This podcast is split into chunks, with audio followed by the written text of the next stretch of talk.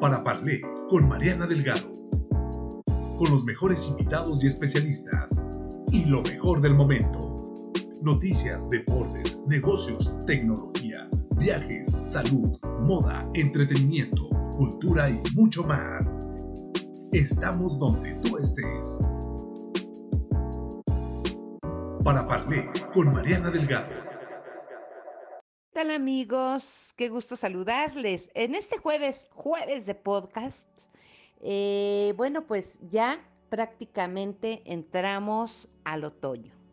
Ayer a las 2 de la tarde eh, dio inicio eh, el equinoccio de otoño y pues bueno amigos, el equinoccio otoñal también anuncia que los días irán tornándose más fríos, las hojas de los árboles comenzarán a caer y los vientos y las lluvias se harán más fuertes y frecuentes. Algunos animales empezarán a recolectar alimentos para parar y para pasar el invierno, mientras que las aves darán inicio a su viaje migratorio hacia regiones más cálidas. En el aspecto espiritual, el otoño tiene un poderoso simbolismo porque es la estación del año en la que el verano acaba de quedar atrás y comienza un periodo de introspección. En ese momento, al igual que los árboles, dejan caer sus, sus hojas.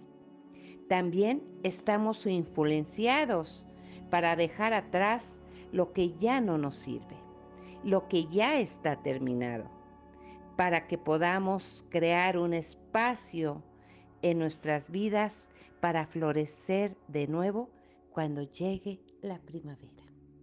Y el día de hoy quiero darle la bienvenida a mi querida amiga, a nuestra psicoanalista de cabecera, Yasmín Miranda, que nos hablará sobre el tema de las repercusiones en los niños acerca del regreso a clases.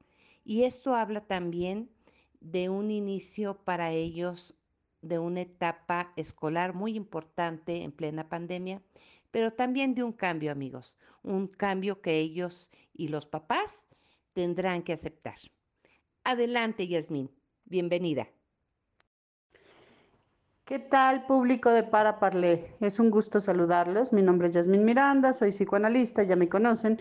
Y en esta ocasión me gustaría hablarles del miedo, cómo este miedo nos ha acompañado desde la infancia a muchos de nosotros por muchas situaciones eh, que vamos conociendo, ¿no? El miedo tiene que ver con el desarrollo de la conciencia y desde que somos muy niños vamos conociendo el universo a partir de cómo nos lo explican los que nos rodean. Es muy importante que yo les diga esto porque actualmente estamos recibiendo los psicoanalistas muchos niños con muchos temores de regresar a la escuela por el COVID, que si bien hay un fundamento real, también es cierto que los padres que decidieron llevar a los niños a la escuela es por muchas situaciones que está de más y sobra decir que de nada sirve empezar, digamos, las críticas unos a otros.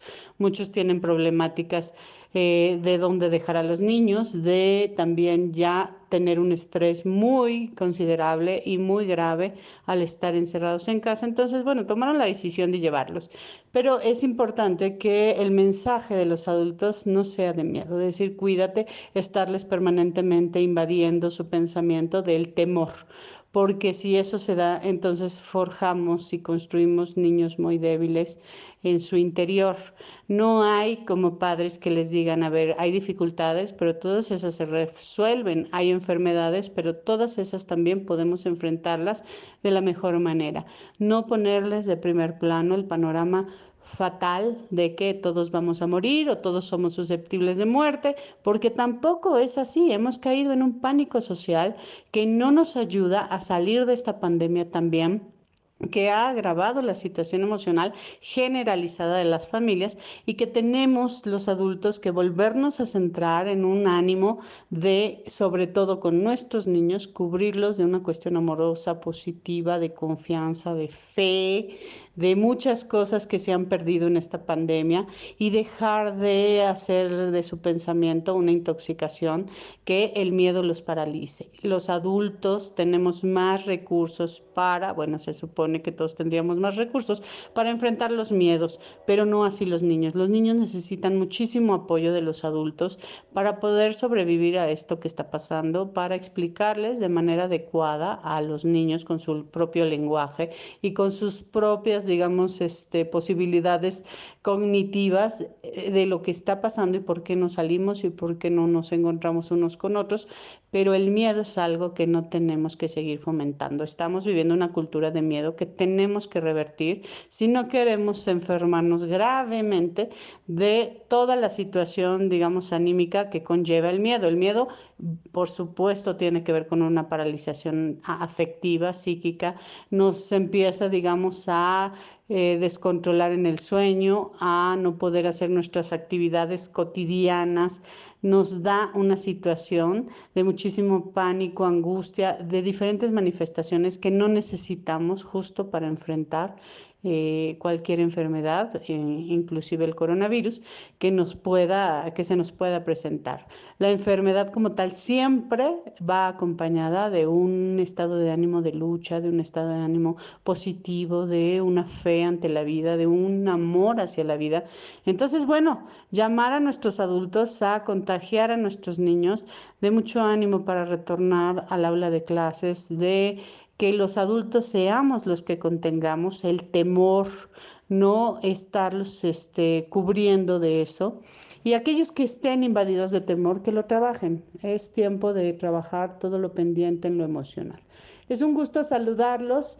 Estamos eh, recibiendo sus, sus consejos, sus temas que quieran tratar. Por favor, envíenlos a Para Parlé.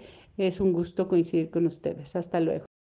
Muchísimas gracias a nuestra psicoanalista de cabecera, Yasmín Miranda, que es un gusto tenerla como siempre aquí en Paraparlé en estos podcasts de Spotify. Y bueno, pues nos escucharemos la próxima semana en el siguiente podcast. Hasta la próxima, amigos. Paraparlé con Mariana Delgado